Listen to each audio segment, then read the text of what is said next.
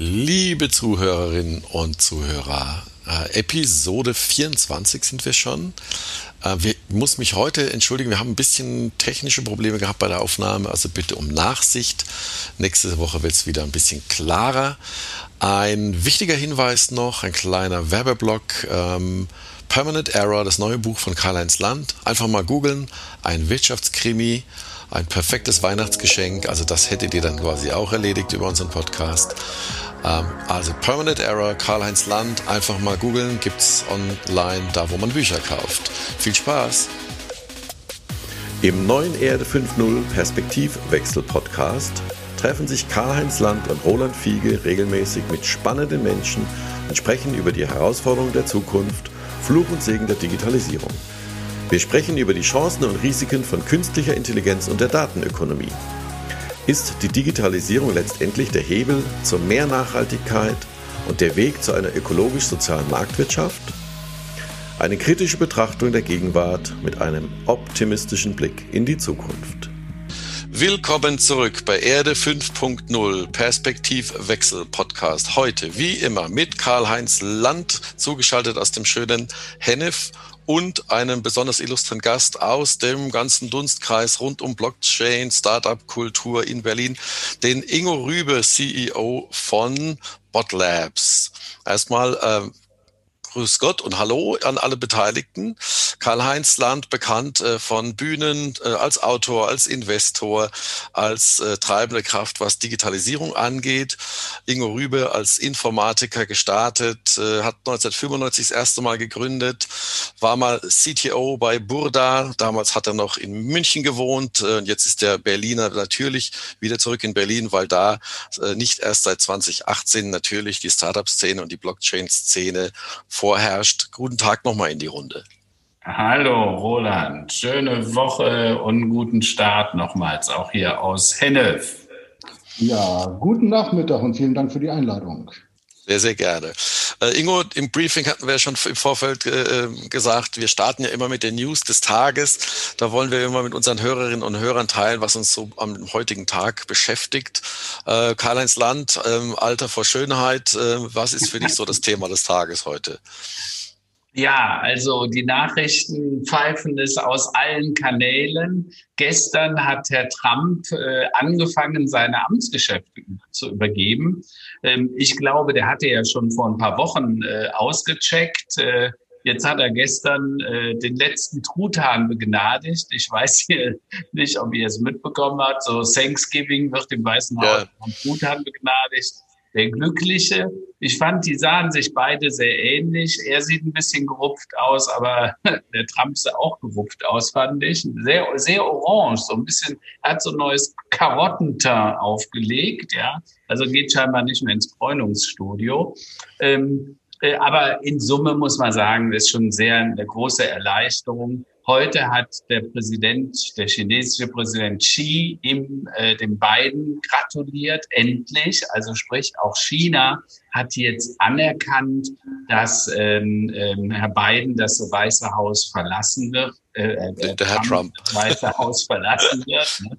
Und, äh, und ich glaube, das ist eine gute Geschichte. Und was man sieht, Biden kümmert sich sofort um das Thema Corona als erste Priorität, um die Jobs und die Wirtschaft und um das Thema Klima. Ne? Also er hat ja gestern auch sein, äh, viele Leute aus seinem, ähm, aus seinem Ministerium vorgestellt äh, und äh, der dreht jetzt alles zurück Richtung Diplomatie, Umweltschutz, also all die Fehler, die, die Trump in den letzten vier Jahren gemacht hat, wird Biden versuchen, sehr schnell wieder zurückzudrehen. Äh, und ich muss sagen, ich war ein bisschen erstaunt zunächst mal über das Alter der Leute, die er da zu sich holt. Aber ich muss nach, im Nachhinein sagen, vielleicht sogar eine ganz weise Wahl, denn er wird Leute mit Erfahrung brauchen. Äh, und ich könnte mir gut vorstellen, dass Biden dann in zwei oder drei Jahren die älteren Personen austauschen, wenn sein Team steht, mehr Erfahrung da ist äh, und er dann im Prinzip auf den nächsten Level geht. Also insofern äh, gute Nachrichten für uns alle. Und ihr habt das auch mitbekommen, der DAX ist fast auf All-Time-High. Ähm, der, der Nas, den Nasdaq und der Dow Jones genauso. Ähm, so richtig erklären kann man sich nicht, weil ähm, wenn man sich die wirtschaftlichen und die Konjunkturdaten anschaut, muss man wirklich feststellen, äh, der, der, die reale Welt, die Realwirtschaft hat sich von der Banken- und Finanzwelt komplett entkoppelt. Ähm, denn äh, auch wenn es gut ist, wenn die Börsen hochfliegen, eigentlich hat man gerne, dass die fundamental auch richtig und zu Recht hochfliegen. Das glaube ich nicht. Und aus meiner Sicht ist da der nächste Einbruch eher äh, vorprogrammiert und vorhersehbar. Na, äh, jetzt äh, hört sich das ja schon an, als wären wir ein Finanzpodcast. Ich habe nämlich auch zum Thema DAX gleich noch was zu sagen, aber erstmal gebe ich dem Ingo den Vortritt. Der denkt sich jetzt wahrscheinlich, wo bin ich denn hier gelandet? Äh, Ingo, was ist denn für dich so die News des Tages heute? Ich freue mich total über die Überleitung. Vielen Dank. Also mich, es war nicht abgesprochen, äh, aber aus der Kryptoseite kann man natürlich auch mal gucken und feststellen, dass äh, der Bitcoin, der ja von vielen Leuten totgesagt war, plötzlich, also ich habe gerade mal geguckt, irgendwie bei 19.600 Dollar oder so, 19 1200 Dollar äh, gerade steht, was so ganz, ganz knirsch unter seinem All-Time-High von äh, 2017 ist. Und äh, dafür gibt es eigentlich tatsächlich Gründe, das ist das Schöne. Ja. Weil, weil äh, es steigen immer mehr institutionelle Anleger in dieses Ding ein. Firmen fangen an, äh, das als Hedging gegen, äh, gegen Inflation und auch gegen potenziell abstürzende Börsen äh, zu verwenden. Und äh, das ist eigentlich ein ganz interessantes äh, Comeback, mit dem vielleicht nicht allzu viele Leute gerechnet haben, also ich persönlich nicht. Ähm, und äh, das ist eigentlich auch mal ganz interessant. Das war jetzt nicht meine News, News des Tages, sondern ist eigentlich die News der Woche irgendwie. Äh, aber da passiert offensichtlich einiges. Und das Spannende ist, dass halt äh, die äh, damals 2017, als der Bitcoin in diese äh, Höhen geflogen ist, da sah man, da gibt es einen Google-Index, ne, wie oft wird Bitcoin gegoogelt. Und das war damals äh, massiv hoch und das ist diesmal nicht der Fall. Und das bedeutet, dass der Normalverbraucher sich zurzeit überhaupt nicht für Bitcoin interessiert, sondern dass das tatsächlich nur Institutionen sind. Und äh, dann kann man vielleicht folgern, dass unter Umständen der Normalverbraucher irgendwann wieder anfängt einzusteigen. Mhm. Und äh, das könnte dann auch interessante Nachrichten für Leute mit Bitcoins geben. Absolut.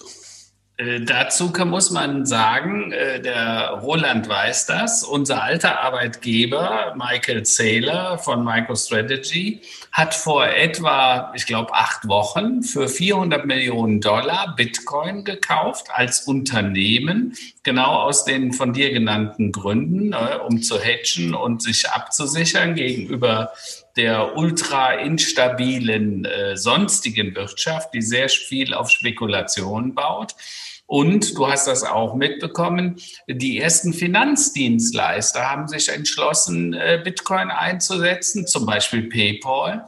Und das hat natürlich dazu geführt, dass äh, der Bitcoin, der ja doch auch schwer zu handeln war, ne, da musste es relativ schwer ranzukommen, dann wie, wie kannst du ihn verwerten, verwenden, benutzen, All das wird jetzt deutlich einfacher gemacht und ich glaube, das hat so ein bisschen den TÜV-Siegel, dem Bitcoin verliehen.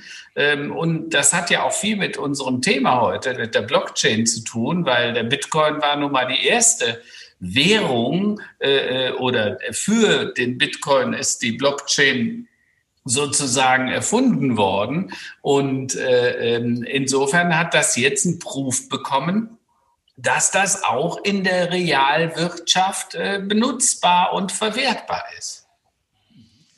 Das ist richtig. Und ich wollte jetzt eigentlich noch gar nicht so schnell, das, ich hatte eigentlich später dieses Thema Bitcoin und sagen wir, Währungen vorgesehen, aber natürlich super, dass wir da einsteigen schon.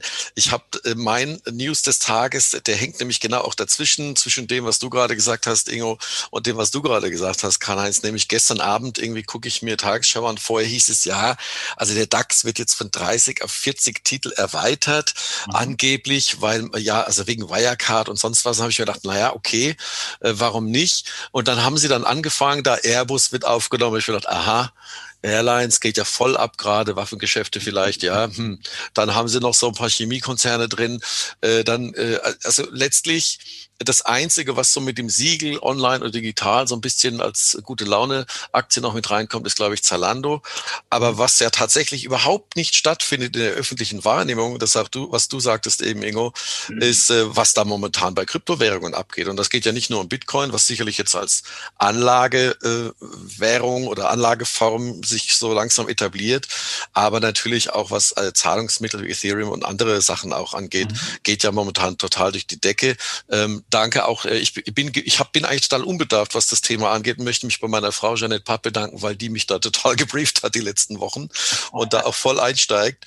Ähm, und übrigens, über die ich auch äh, auf euch, auf Kilt gekommen bin, Ingo. Mhm. Erzähl doch mal bitte, ihr seid ja jetzt keine Währung, sondern ihr macht eine Blockchain-Technologie. Und wir sind ja hier in den letzten Wochen durch so verschiedene Themen durchgeritten, sehr stark durch AI. Und, und ähm, ich würde jetzt gerne quasi so die Blockchain-Wochen eröffnen. Ähm, erzähl doch mal bitte in, in, diesem ganzen Ökosystem, wo befindet ihr euch da und, und wo sind quasi Anwendungsfälle für Blockchain allgemein oder ganz im Speziellen natürlich von dem, was Kilt macht, also euer quasi Protokoll, was ihr unter Botlabs entwickelt habt. Ja, sehr gern. Äh, Kilt ist ein Protokoll für Identitäten im, im, weitesten Sinne, kann man sagen. So Identität denkt jeder, habe ich auch. Ähm, wir haben, sind da ein bisschen wissenschaftlich rangegangen und haben angefangen zu überlegen, was ist eigentlich eine Identität?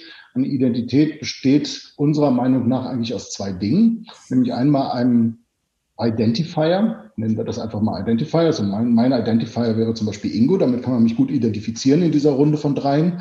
Ähm, aber das ist überhaupt nicht meine Identität. Meine Identität äh, kommt zustande durch was wir nennen Credentials, also Ausweise.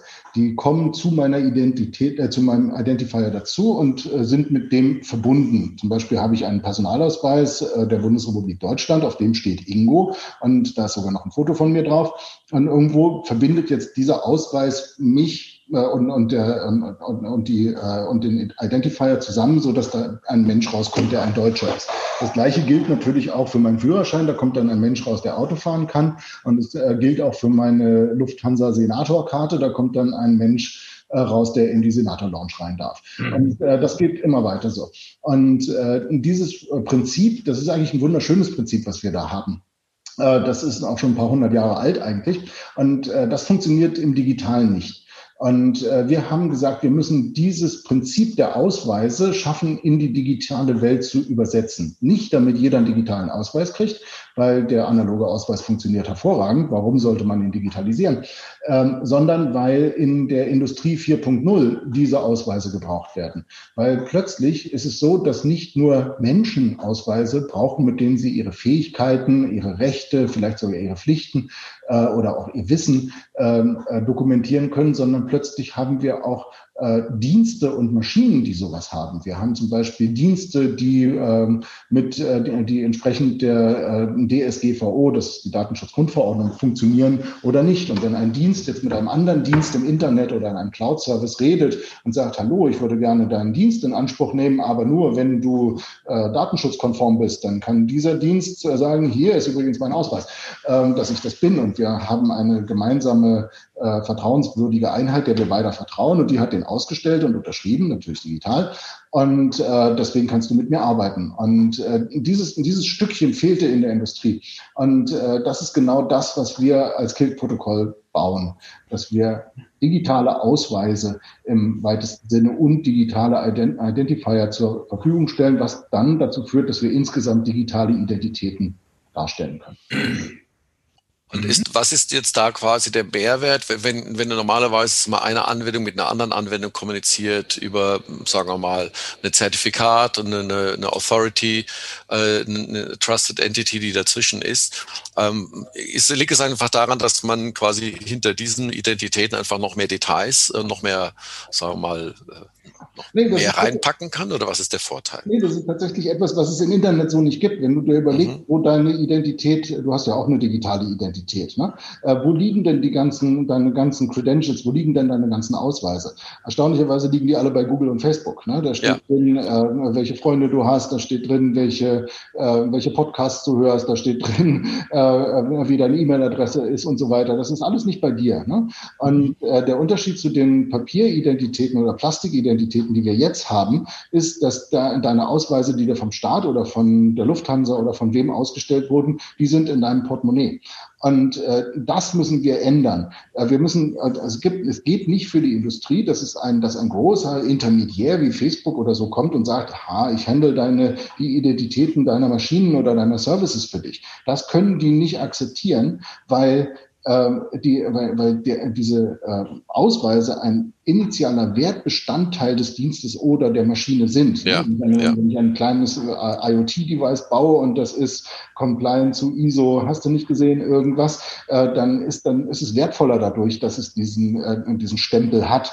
Und wenn ich diesen Stempel dann bei Facebook ähm, halte. Das ist für einen Industriebetrieb nicht äh, hinnehmbar. Ja, ja. Das, das, Ding muss dem Gerät tatsächlich gehören. Es muss da dran attached werden. Das Erstaunliche ist, dass die, dass Menschen das mit sich machen lassen. Ich, mag, ich bin auch mal gespannt, wie lange noch. Mhm. Weil eigentlich ist das auch kein schönes Gefühl, dass meine ganze digitale Identität bei irgendwelchen anderen Firmen Vielleicht kommen wir also irgendwann mal tatsächlich dahin, dass die Menschen sich besinnen oder dass die Industrie sich besinnt und äh, auch für Menschen Services im Internet anbietet, äh, wo sie ihre Identität behalten können.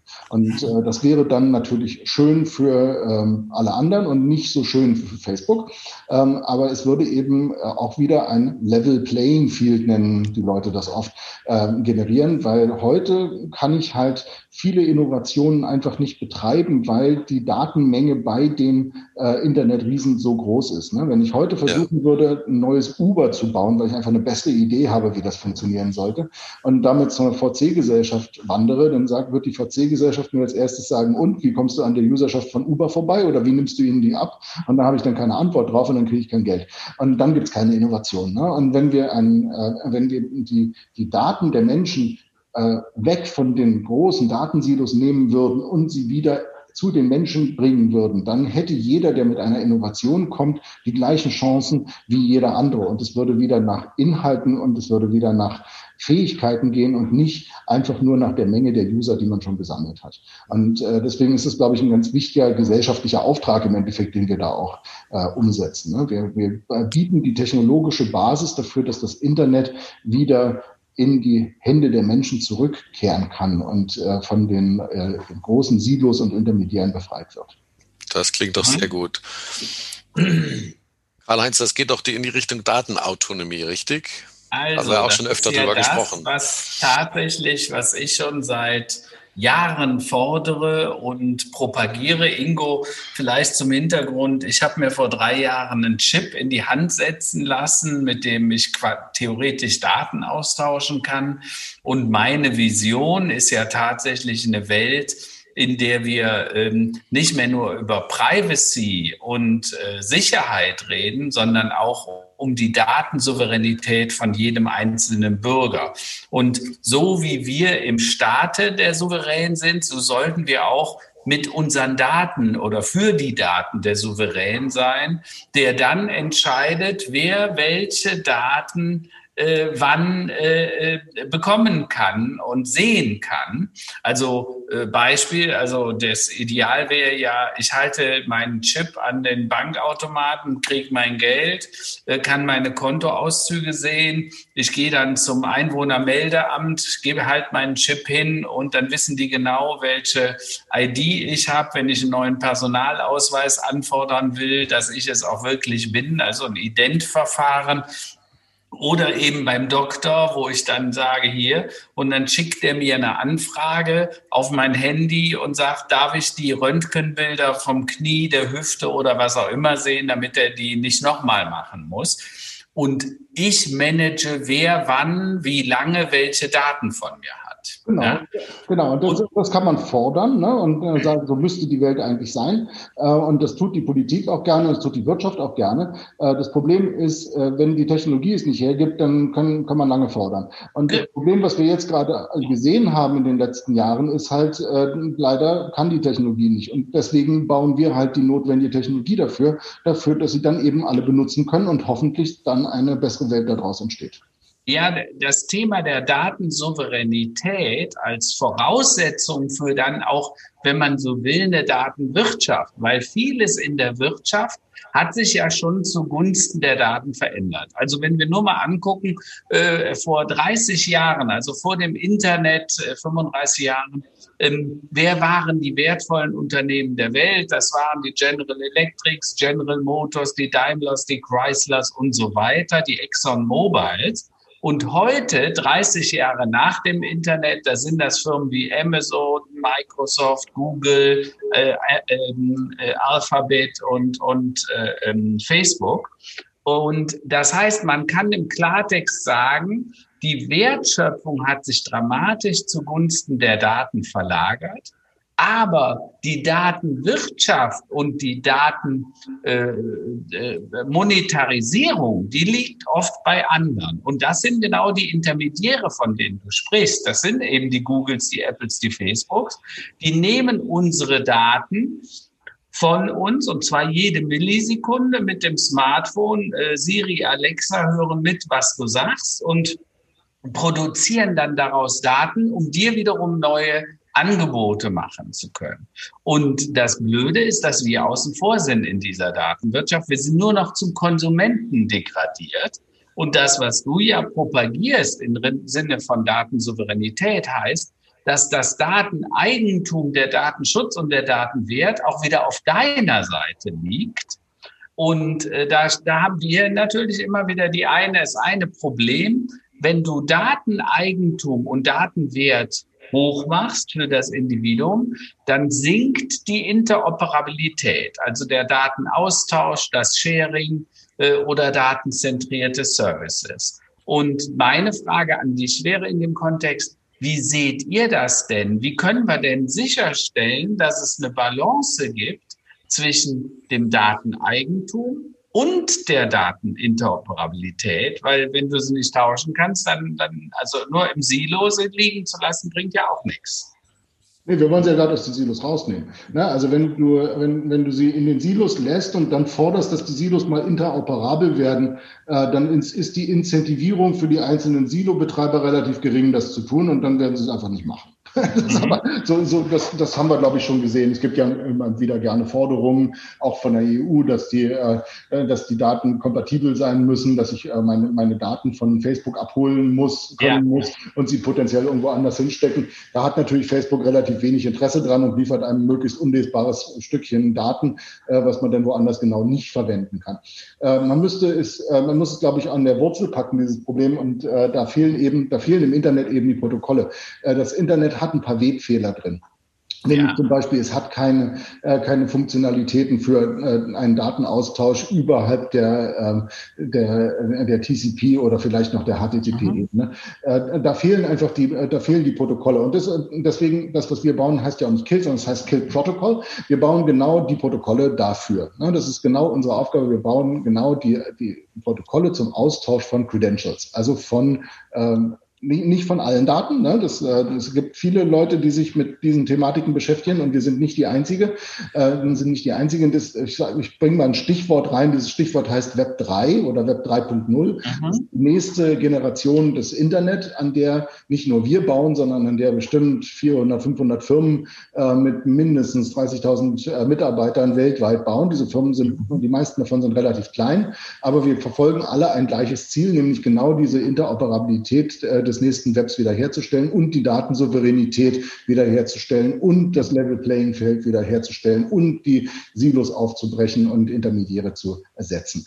Und äh, das sind ganz unterschiedliche Firmen. Manche kümmern sich eben darum, äh, das Thema AI äh, da offen zu machen und zum Beispiel äh, große AI-Datentöpfe verkaufbar zu machen, so dass Preisschilder da dran hängen, so dass es eine Incentivierung gibt, die auch tatsächlich mit anderen Leuten zu teilen. Dann gibt es Firmen, die die sich darum äh, kümmern, äh, dass die, dass das Storage, also all diese, diese großen, die, die großen Filesysteme, die heute fast alle bei Amazon Web Services und Google liegen, äh, dass die demokratisiert werden und dass man praktisch, dass praktisch jeder sich einen Teil davon zu Hause hinstellen kann und damit Geld verdienen kann. Und dann gibt es eben uns, die, die sich um dieses Thema der austauschbaren Credentials, also austauschbaren Ausweise äh, kümmern. Mhm. Und äh, ja, das, das, das ist da schon mit reingedacht. Das, also das, wenn man unser Protokoll verwendet, wird das auch funktionieren, zumindest für den Teil Ausweise.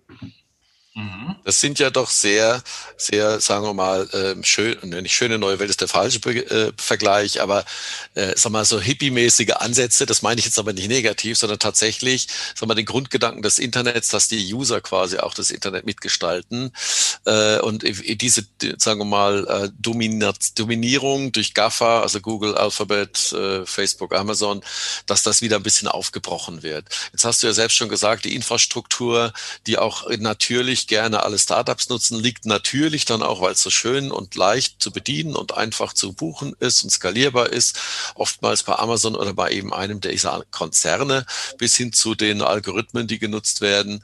Ähm, wie schaffen wir das denn? Oder ist das nicht auch ein Teil, müsste das nicht ein Teil sein, so einer sagen wir, äh, Datensouveränität, auch zu sagen, wir brauchen eine Infrastruktur, die losgelöst ist von diesen Konzernen?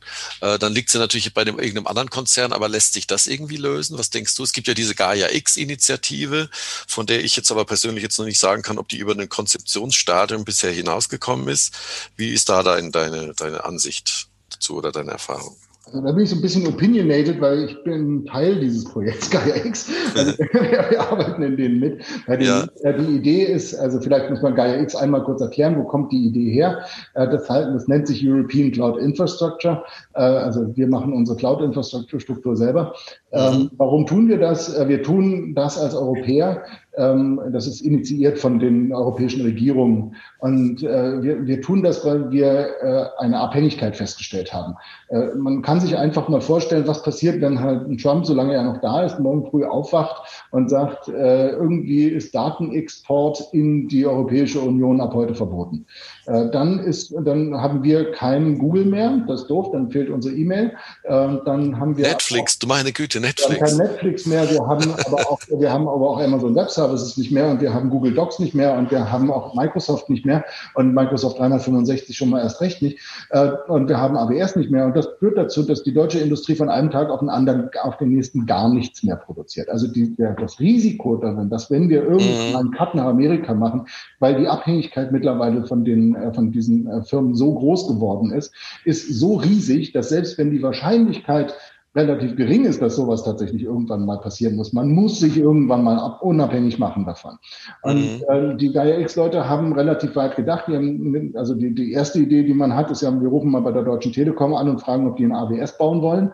Ähm, das wäre keine so eine gute Idee, denn wenn die heute damit anfangen würden, dann wären sie damit vielleicht in zehn Jahren fertig, dann wäre RWS aber mittlerweile wieder zehn Jahre weiter. Also wir können nicht aufholen. Ne? Das, das funktioniert nicht.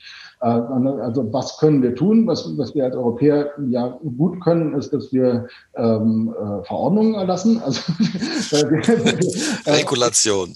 genau. Wir regulieren einfach mal, wie ein offenes Internet ein besseres, äh, eine, bessere Infrastruktur aussehen müsste und lassen dann die ganzen Firmen, insbesondere die europäischen, darauf los, äh, so ein Ding zu bauen und zwar, je, und zwar möglichst kleinteilig, also typisch europäisch. Jeder darf was dazugeben, aber alle äh, gehorchen den gleichen Regeln und dann würde ein neues Amazon Web Services, ein neues Google und so weiter entstehen darauf mit besseren Regeln, wo die, wo der Datenschutz gleich mit eingebaut ist, wo die, äh, wo der der, die Rechte der Benutzer äh, gleich in vernünftiger Art und Weise mit abgebildet sind und wo auch nicht nur die Großen äh, dran mitspielen können. Das ist ein hehrer Traum. Und ja, wir sind immer noch in der Konzeptionsphase. Also ich sehe immer noch nicht, dass irgendwas entwickelt wird.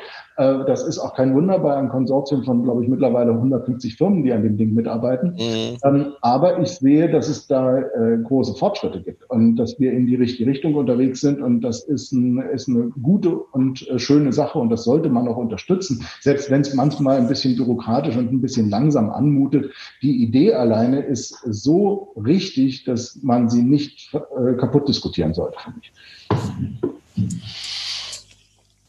Ähm, ich danke erstmal für die, für die Erläuterung und auch was, was euer Kilt-Protokoll letztlich auch kann oder wofür es gedacht ist.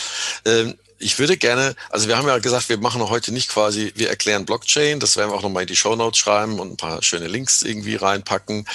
Ähm, die lasse ich auch von jemand äh, erstellen, der sich damit besser auskennt als ich. Auf jeden Fall. Was ich aber gerne von dir nochmal wissen wollte, es gibt ja unterschiedlichste Protokolle, äh, in der, die mit Blockchain-Technologie oder mit der Idee, die quasi hinter Blockchain li äh, liegt, gebaut werden, die wiederum unterschiedliche Anwendungszwecke haben. Ihr habt euch spezialisiert auf Identitäten oder online oder digitale Ausweise. Ähm, es scheint mir aber so, äh, ich, finde es mal so ein bisschen verwirrend. Oftmals gibt es dann auch Währungen, also Protokolle, die gleich auch gleichzeitig eine Währung darstellen. Äh, kann, kannst du mir das vielleicht ein bisschen auflösen? Weißt du, was ich meine? Also es gibt dann SEM äh, oder NEM, dann gibt es Ripple, dann gibt es tausend andere. Die kann man zum Teil traden, zum Teil sind sie aber ein Protokoll. Woran liegt das? Das ist eine, eine, eine Funding-Methode, die irgendwann mal erfunden wurde, wahrscheinlich so etwa 2017. Mhm. Ähm, das ist keine dumme Funding-Methode eigentlich. Äh, wie, äh, also wir haben, irgendwann mal kam der Bitcoin und dann stellte man fest, äh, Mensch, äh, das, diese, diese Blockchain-Geschichten, äh, die gehören ja gar keiner Firma, sondern die gehören ja einfach der Allgemeinheit. Ja. Und es gibt ja gar keinen Bitcoin.com irgendwo, wo man sich dran wenden kann, wenn man sein Bitcoin verloren hat oder sowas in der Richtung. Richtung oder wenn man die doof findet oder sie verklagen möchte oder so. Das gibt's einfach nicht. Ne? Das ist einfach ein, ein, ganz virtueller Verein sozusagen. Und jeder kann darin Mitglied werden ne? und zwar ohne einen Antrag zu stellen. Ne? Ich kann heute sagen, ich möchte einen Bitcoin kaufen, dann bin ich ein Teil davon. Oder ich kann auch heute sogar sagen, ich möchte einer von den Betreibern des Bitcoin-Netzwerks Netzwerks, mhm. dazu kaufe ich mir einfach einen Rechner, stelle den hin, schließe den an und bin einer davon. Ja? Mhm. Ähm, und äh, das ist ein äh, offen, sehr, sehr offenes System. Ähm, und äh, dann stellt man sich eigentlich die Frage, wo ist dann eigentlich die Wertschöpfung in diesem Ding? Und dann stellte man fest, ups, die Bitcoins werden ja immer mehr wert. Ähm, offensichtlich liegt die Wertschöpfung äh, darin, dass es einen limitierten Coin gibt, der in diesem Netzwerk herrscht. Und je mehr er verwendet wird, äh, zum Beispiel dadurch, dass man hedge gegen, äh, äh gegen äh, Währungsverluste oder so, oder einfach nur dadurch, dass man dieses, dieses, dieses System dauernd benutzt, wie zum Beispiel unser System würde halt dauernd benutzt werden, wenn äh, ganz viele Leute sich eben Ausweise ausstellen lassen. Ähm, mhm. Je mehr dieses Ding benutzt wird, desto seltener wird dieser Coin und dann steigt der offensichtlich im Wert. Und äh, das hat viele Leute auf die Idee gebracht, wow, da kommt in Zukunft in der Blockchain bestimmt noch das eine oder andere. Ähm, lass uns mal gucken, wer sich da noch so rührt. Und das hat wiederum dann die Firmen da drauf gebracht, okay, wir machen Protokolle mit Coins dazu. Und äh, hoffen, dass gemeinsam, sagen wir mal, mit den Leuten, die diese Coins kaufen, äh, dass das dann tatsächlich äh, viel benutzt wird. Und äh, dann haben sie eben zwei gefunden. Ne? Da, hat sich, da hat sich dann einer gefunden, der gerne früh dabei sein möchte. Und es hat sich einer gefunden, äh, der so einen äh, Coin ausgibt. Und äh, wenn man die beiden zusammenbringt, dann hat man plötzlich einen, einen kleinen Wirtschaftszweig geschaffen. Und dieser Wirtschaftszweig ist mittlerweile ja viele hundert Milliarden Euro wert. Äh, das ist ja, äh, das ist nichts Kleines mehr. Ne? Das ist mittlerweile ja. das äh, relativ groß. Das ist natürlich ein super gefährliches Ding, muss man auch sagen, weil äh, ich glaube, es gibt mittlerweile über 3000 Coins. Davon sind mindestens 2950 echte Shitcoins, also Sachen, Dinge, die nie irgendwas wert werden können oder nur von reiner Spekulation leben. Ähm, aber es gibt eben auch auch diese Protokolle, wo ernsthafte Anwendungen dahinter stehen. Und äh, ich, ich rede mal nicht so über uns, es gibt auch noch einen Kiltcoin, aber äh, also wir hatten vorhin, waren wir kurz bei, bei Storage, äh, Filecoin ist zum Beispiel so ein typisches Ding, was äh, gerade vor zwei Monaten handelbar geworden ist. Und äh, das ist halt, äh, da, da, das hat einen tatsächlichen sinnvollen, für jeden verstehbaren Wert. Ne? Wenn ich meinen, wenn ich mir hier ein kleines Rechenzentrum aufbaue und das in das Filecoin-Netzwerk reintue, dann können Leute da zum Beispiel Publisher oder wer auch immer große Datenmengen produziert, die ins Internet gehören, kann da seine Daten speichern und ich liefere die dann für ihn aus. Äh, dafür verdiene ich Filecoins. Ja? Und wenn ich ein Publisher bin und ganz viele Daten in dem Internet zur Verfügung stellen will, dann zahle ich heute an AWS, aber ich kann zukünftig einfach den Minern, also den Leuten, die diese äh, Filecoin ähm, Cluster da betreiben, einfach ein paar Filecoins geben und dann tun die das. Ne? Dann habe ich einen, einen Wert geschaffen, eine, eine Währung, die tatsächlich nur mhm. für das Ausliefern von Daten im Internet sinnvoll ist. Und äh, das ist, das war 2017, war dieses Ding ein Riesenhype. Ähm, und es hat sich tatsächlich für die Leute gelohnt, die damals in, äh, das gekauft haben. Also ich will mich da nicht ausnehmen. Ich habe die damals auch gekauft, diese Dinger, und stellte jetzt gerade beim Go Live fest, Mensch, jetzt sind sie zehnmal so viel wert. Ist gar nicht so schlecht. Ja, also das, so Sachen können auch tatsächlich, man kann natürlich auch echt Pech haben. Aber äh, wenn man ein bisschen recherchiert und rausfindet, äh, dass man in die richtigen Sachen investiert, investieren sollte man da vielleicht nicht sagen, man kauft ja tatsächlich was, ähm, äh, also dann die richtigen Sachen kauft, äh, dann äh, kann man da durchaus, ja, und das, das kann was bringen. Ja? Sehr interessant. Karl-Heinz, du bist ja auch schon lange Investor in, in unterschiedlichste, sagen wir mal, meistens denke ich mal Firmen und andere, sagen wir, Assetklassen. Wie ja. stehst du denn als, äh, als Investor gegen, also ge, dem gegenüber? Also das ist ja, das klingt ja super interessant. Ist nochmal vielen Dank, dass du das so gut erklärt hast. Ich habe mir notiert, es wird auch eine Kiltcoin geben, ja.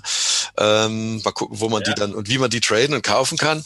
Äh, aber Karl-Heinz, wie stehst du dem denn gegenüber? Also ich äh, halte sogar Vorträge zu dem Thema, in denen ich davon spreche, das Internet, so wie es heute ist und so wie der Ingo ja beschrieben hat, das hat halt wirklich ein paar hässliche Defizite.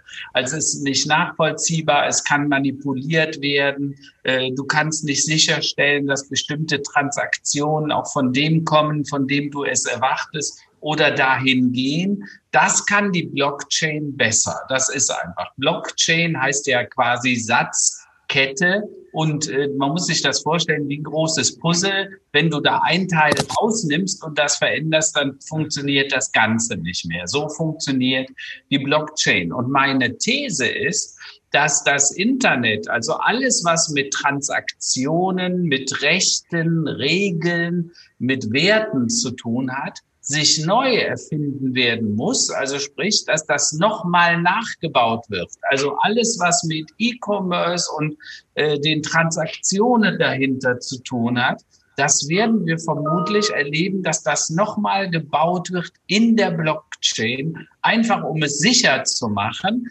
und um das, was Ingo ja vorhin schon angesprochen hat, dann auch die Datensouveränität des Nutzers sicherzustellen, weil das kannst du mit diesen Mitteln sehr äh, einfach. Und wenn du dir jetzt vorstellst, dass, wenn das wirklich so eintritt, was ich vermute, dass eben alles, wo es um diese Regeln, Rechte, Werte geht, neu erfunden wird, neu gebaut wird, dann ist das ein Markt, der ist gigantisch, der ist astronomisch. Äh, und äh, deshalb, also ich bin immer sehr interessiert. Wenn ich schaue, wohin ich investiere, dann interessieren mich auch Blockchain Ansätze und, und alle Konzepte, die damit zu tun haben, sehr, weil ich halte die für hochspannend.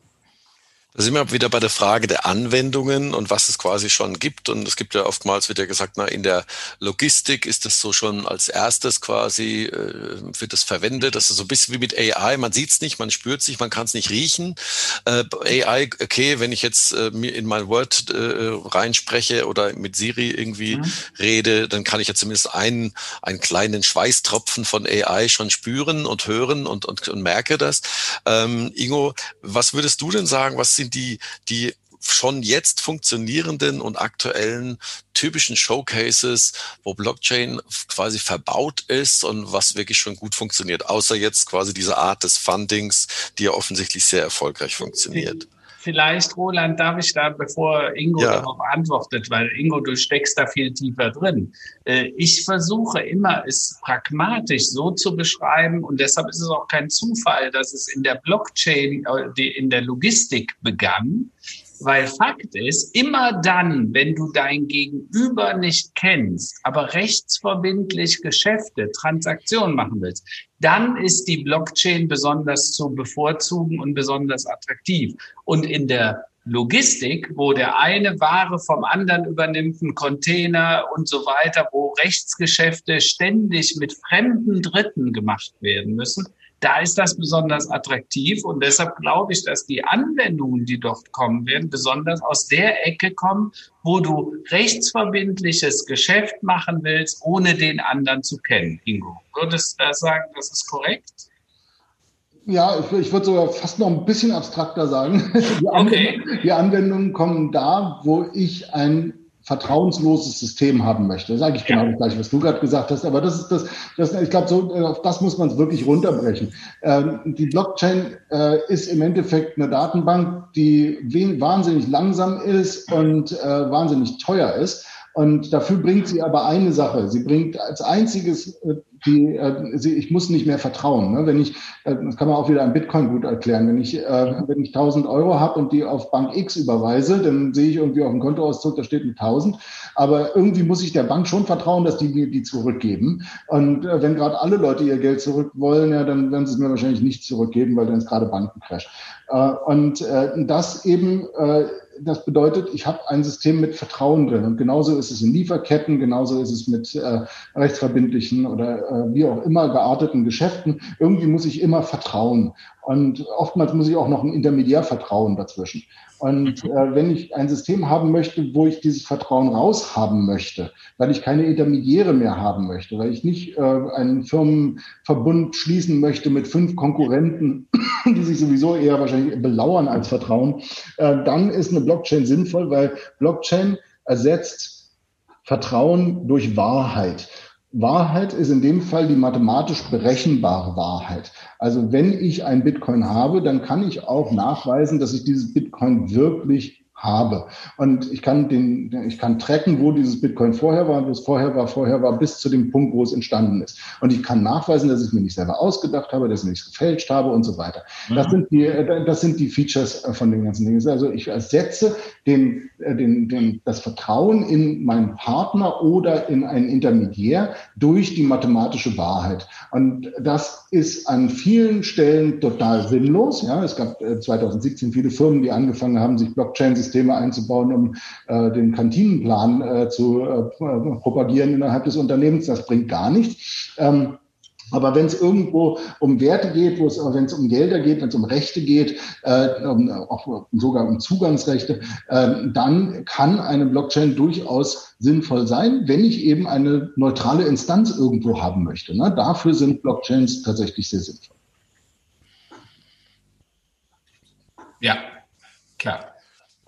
Also das heißt, Kampf ja. Wahrheit gegen Vertrauen. Ne? Das finde ich gut. Habe ich mir notiert. Er, ersetzt Wahr Vertrauen mit Wahrheit. Sehr schön. Mhm. Ähm, und jetzt äh, nochmal zu euch zurückzukommen. Also ihr, ihr habt ja quasi, äh, ihr seid ja, glaube ich, eure Gesellschaft, das sind ja zwei Verlage oder zwei Verlagsgruppen. Äh, möchtest du oder kannst du darüber reden? Gibt es dort quasi auch ähm, in dem Bereich Medien äh, ein Anwendungsfall, an dem ihr konkret arbeitet oder ist das vollkommen losgelöst von euren Investoren, was ihr macht? Das ist vollkommen losgelöst und zwar total absichtlich. Das, äh, mhm. äh, als wir das damals aus Boda raus gegründet haben, war die Idee hinter Botlex macht was Sinnvolles äh, mit, äh, mit Blockchains, äh, womit man äh, im Endeffekt irgendwo einen vernünftigen Impact haben kann.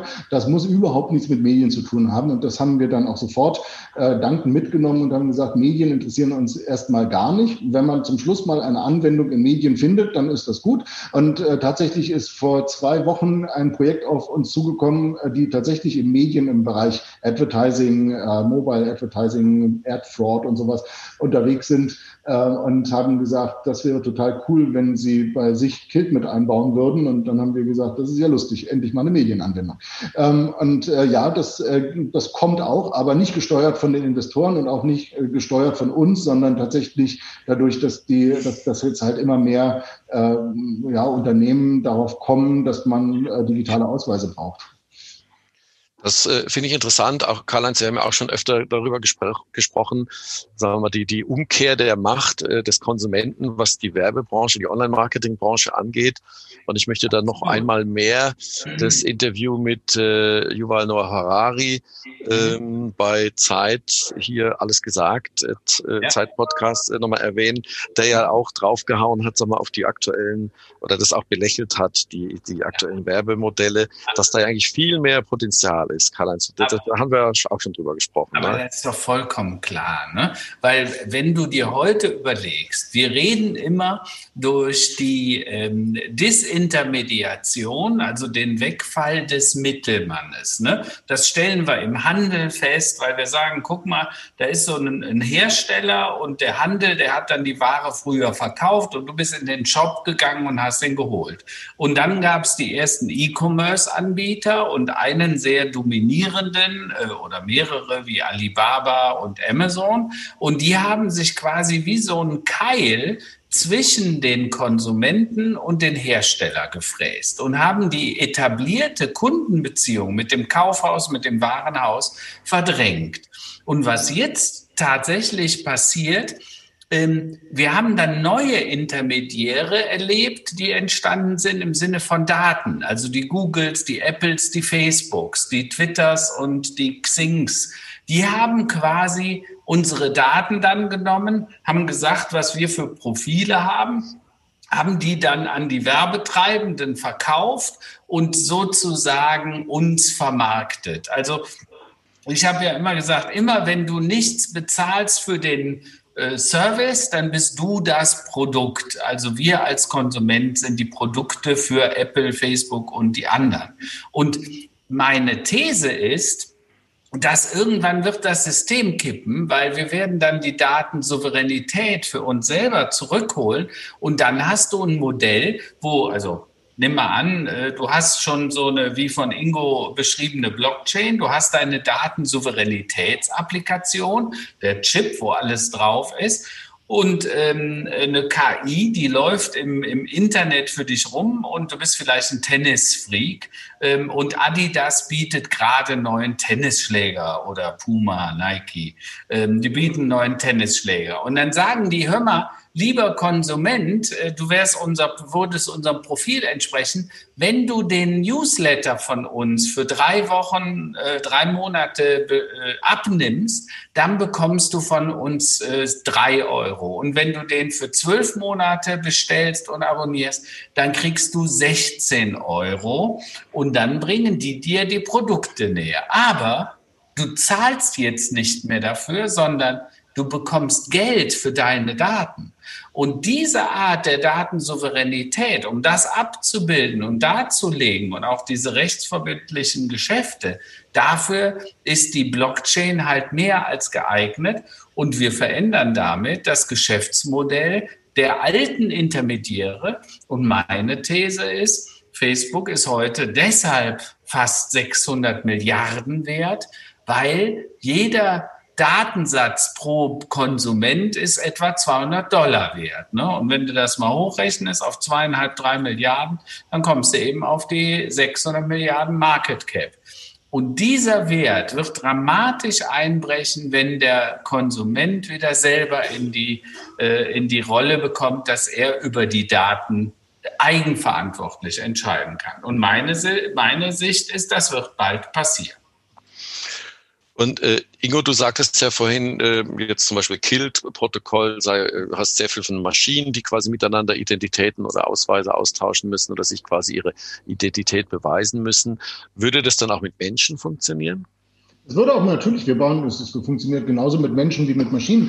Wir sehen nur, dass der Markt für Maschinen äh, viel größer ist zurzeit als der für Menschen. Weil, mhm. weil, äh, das, weil in, bei, bei, den Menschen gibt es noch eine ganze Menge äh, Probleme. Da gibt es eben die großen Intermediäre, die haben gar keine Lust darauf, sich jetzt in unsere Richtung zu bewegen. Und es gibt eine ganze Menge eingefahrene Prozesse und es gibt eben dieses extrem praktische von Google und von Facebook, was die Leute auch lieben. Und äh, dann gibt es auch noch, wenn man, ja, wenn man mal zum Innenministerium geht und sagt, wollen wir mal einen digitalen Ausweis machen, dann sagen die, äh, da will irgendjemand an unser Monopol.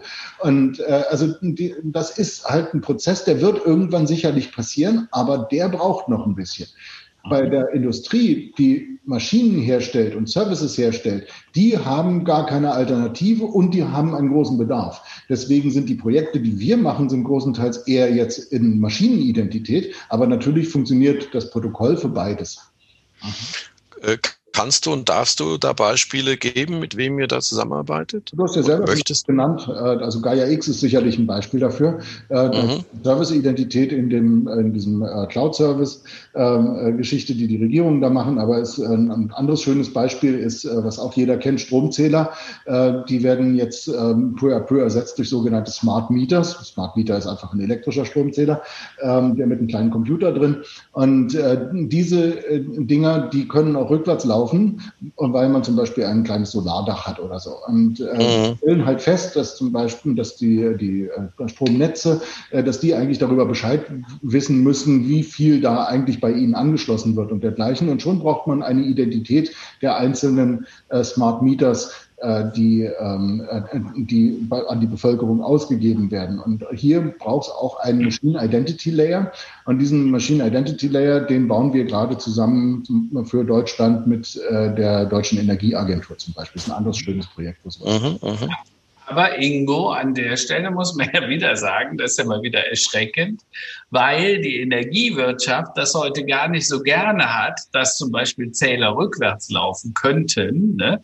Da wird dann viel vorgeschoben, warum das nicht geht. Und im Moment, also in Dänemark und in Holland, da ist das ja schon so, da geht das. Bei uns in Deutschland sagt dann die Regulatorik im Moment noch, nee, darf nicht sein. Ähm, da musst du dann spezielle Zähler und ganz spezielle Dinge und so weiter. Und wir machen das mal wieder beliebig komplex, damit das nicht funktioniert. Ne? Genau, man hat, man findet, man findet immer Leute, die gerade keine Lust darauf haben. Aber äh, es, also wir haben jetzt in diesem Konsortium äh, mit der DENA zusammen, da sind jetzt auch Energieanbieter mit drin, muss man sagen. Äh, da sind Hersteller von Smart Meters mit drin. Das ist ein äh, bunter Haufen äh, von unterschiedlichsten, äh, von unterschiedlichsten Firmen, die sich da zusammengefunden haben. Und natürlich ist die Regula also gerade die existierende Regulatorik, die zum Teil zu überwinden, ist natürlich ein unglaubliches Unterfangen. Und auch hier geht alles wieder viel langsamer langsamer, als man sich das die ganze Zeit wünschen würde.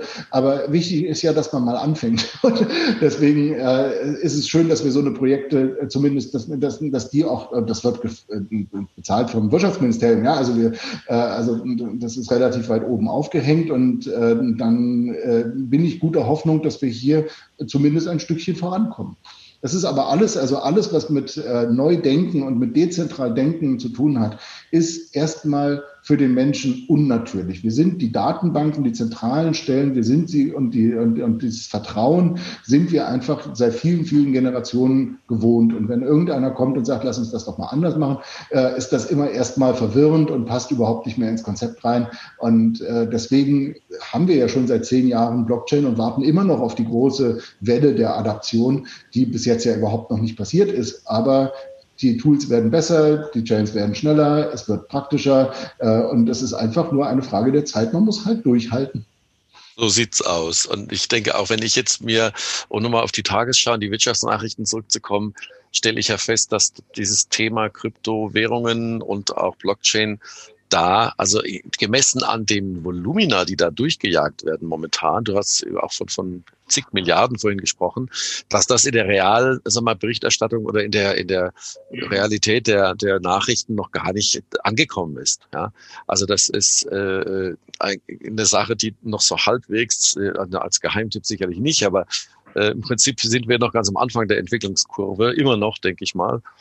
Auch wenn, ja, ja, wir sind ich wir persönlich sind auch, das Thema. Auch technologisch sind wir immer noch ziemlich am Anfang. Ja, also wenn wir nicht übertreiben, wir sind ja. so, dass die, dass wir, äh, dass die ganze Technologie fertig ist und sie wartet nur darauf, dass die äh, langsame Regulatorik endlich hinterherkommt. Äh, technologisch ist das auch unglaublich schwer alles. Also äh, Blockchains bauen ist wie Raketen bauen. Man kann sie nur einmal starten und dann fliegt's los. Und äh, wenn man einen Fehler gemacht hat, ist gar nicht gut. Also äh, deswegen, ähm, also das ist auch eine sehr, sehr schwierige Technologie, die auch immer noch in den Kinderschuhen steckt. Wir mhm. sind da ganz am Anfang. Ja. Das ist also, der, wenn wir in zehn Jahren reden, ist das bestimmt schon weiter. Aber äh, das ist was, was extrem lange dauert. Aber es ist absolut ein, ich denke, so, da können wir uns sicher sein, es ist ein Zukunftsthema und auch ein zukunftssicheres Thema. Ähm, und ähm, ich denke, dann können wir auch schon mal die Kurve kriegen Richtung Schluss. Oder habt äh, Karl-Heinz, hast du noch eine Frage? Nee, ich wollte nur noch eins sagen, äh, mhm. Ingo, weil du sagtest ja, und da gibt es die Blockchain, die ist teilweise unglaublich langsam. Fakt ist, das ist ja heute auch nicht mehr so. Es gibt ja auch diese hybriden Blockchains, wo du auf der einen Seite tatsächlich das, was wirklich unmanipulierbar, nicht korrumpierbar ist, äh, in einer echten Blockchain speicherst, das aber verbindest mit Datenbanksystemen, die sehr schnell und hocheffizient sind und auch weniger Energie verbrauchen und diese beiden Systeme miteinander verbindest. Und diese Ansätze, da gibt es schon eine ganze Reihe von und die sind dann auch hochattraktiv. Dann kannst du damit auch irgendwann mal an der Tankstelle äh, dein Auto volltanken und bezahlen, ohne dass du zehn Minuten warten musst, bis die Transaktion durchgegangen ist. Da hast du völlig recht und dazu ist, ist der wichtigste, ähm, der wichtigste Meilenstein, der da gemacht wurde, wurde auch dieses Jahr gemacht. Also 2020 ist ein wichtiges und an einigen Stellen sogar sehr positives Jahr. Äh, dann genau dieses, also wir sind Teil eines Ökosystems wieder innerhalb der Blockchain-Welt ist das sogenannte Polkadot-Ökosystem und Polkadot ist die Blockchain, die genau das kann, die verbindet die äh, schnellen Permission-Blockchains mit äh, mit, mit denen, die tatsächlich die Wahrheit produzieren, den Permissionless Blockchains und schafft es so, in Permission-Blockchains äh, die Wahrheit einzuimpfen. Und das ist ein äh, massiver Meilenstein in der Blockchain-Welt. Es wird zu einer neuen Generation führen, also erste Generation Bitcoin, zweite Generation Ethereum, äh, dritte Generation wird aus meiner Sicht die Polkadot-Generation werden, weil wir jetzt plötzlich, wir sind seit einigen Monaten tatsächlich erst in der Lage, industriekompatible ähm, Anwendungen zu liefern. Und, äh, und das mit der Wahrheit drin. Und äh, das ist schon, das ist tatsächlich eine, äh, das, ja, da passiert tatsächlich eine Menge. Aber wir mussten eben warten. Wir mussten von 2010, als Satoshi Nakamoto das Bitcoin erfunden hat, noch zehn Jahre warten, bis wir das erste Mal eine wirklich effiziente Blockchain gesehen haben. Und äh, deswegen meine ich, äh, und, und das ist jetzt auch äh, noch nicht mal 100 Prozent fertig, aber jetzt schon benutzbar. Und äh, das, äh, deswegen, es, es dauert eben alles wahnsinnig lange, weil es unendlich kompliziert ist.